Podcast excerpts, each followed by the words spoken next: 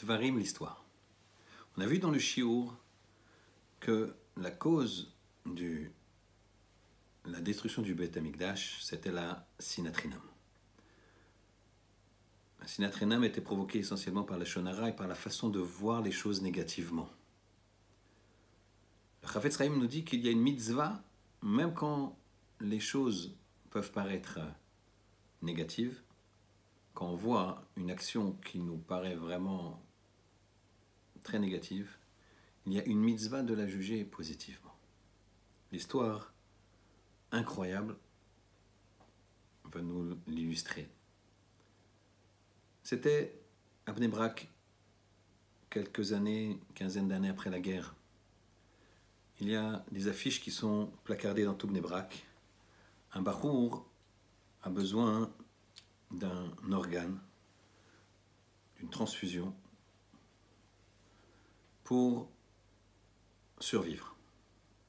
Et pour ça, il faut une personne qui ait une caractéristique euh, de, sang très particulière.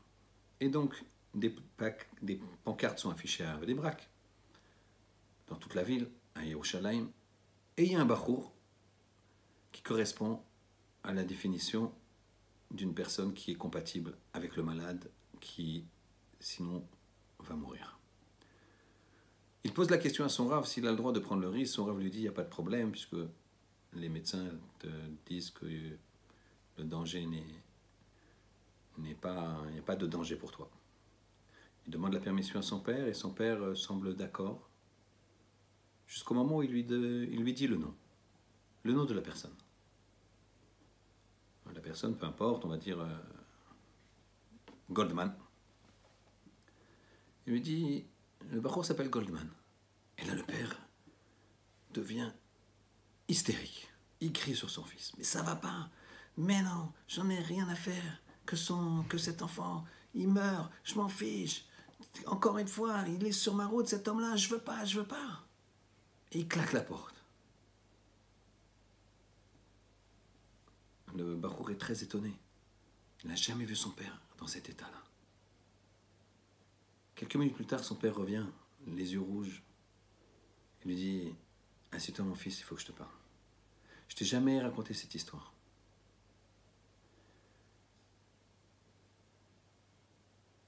Pendant la guerre, j'ai été déporté. J'avais un fils de 8 ans avec moi. Et j'ai réussi à le cacher dans le camp. On avait ouvert dans le toit du baraquement quelques planches et on avait réussi à les cacher là-bas. La nuit, il arrivait à sortir et à voler, entre guillemets, à ses assassins d'Allemands, les gardiens, quelques morceaux de pain, il nous les ramenait et on le cachait.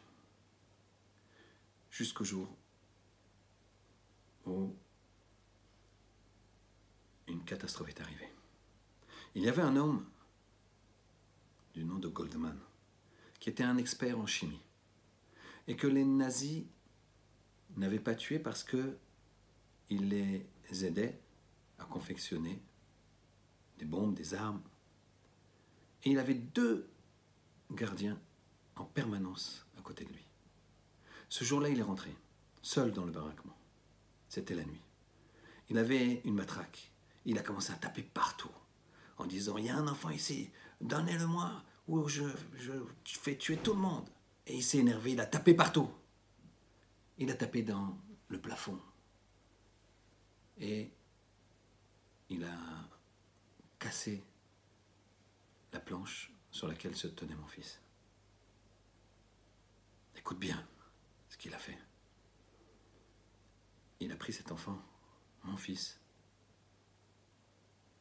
Il a dit, ah ça, je savais que tu avais un enfant ici. Il est sorti et on a entendu deux coups de feu. Et c'est cet enfant-là que tu veux que je sauve. C'est son fils à lui que tu veux que je sauve. Mais papa, Goldman, il y en a plein. Pourquoi tu dirais que c'est le fils de, du bourreau de mon frère, de ton fils? Je suis sûr, je sens ça. Mais peut-être tu as raison. Je t'accompagnerai à l'hôpital. Quelques jours plus tard, il va à l'hôpital avec son père, et là c'est le drame. C'est effectivement M. Goldman qui est au chevet de son propre fils, qui est là. Et là, il se retient de pas lui sauter à la gorge, commence à hurler dessus et a dit à son fils, je t'interdis de faire l'opération, je t'interdis encore lui sur mon chemin. Et là, M. Goldman dit, ton papa, excusez-moi, je voudrais vous parler. Je veux rien entendre, je veux vous parler. S'il vous plaît, après vous ferez ce que vous voulez. Ce soir-là, le jour où je suis rentré dans le baraquement, quelques minutes avant, j'étais à table avec les nazis. J'avais le droit de manger avec eux. Et le chef du campement est arrivé, il a dit, il y a un enfant ici, c'est sûr, c'est dans le baraquement là-bas, quelqu'un l'a vu, vous le trouvez ou vous exécutez tous ceux qui sont dedans, sans, sans exception.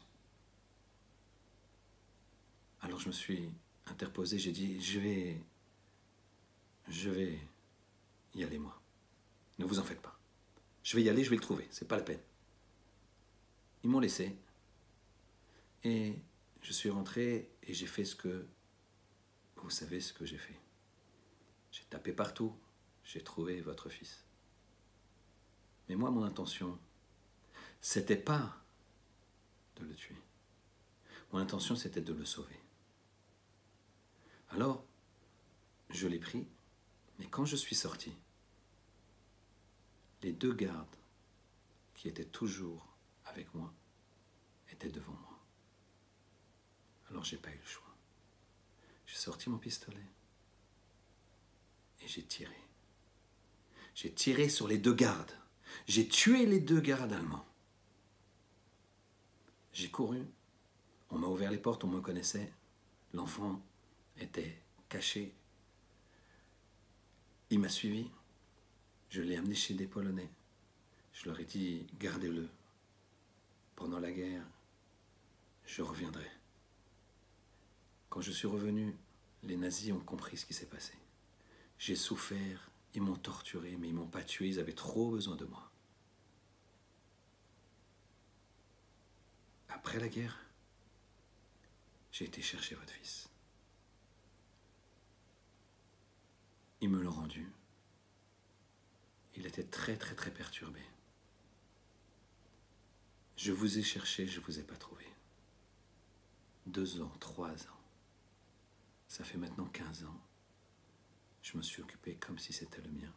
D'ailleurs, il m'appelle papa. Il ne se rappelle plus de ce qui est avant. Mais c'est votre fils, celui qui est là. Et c'est pour ça qu'il est compatible avec son frère.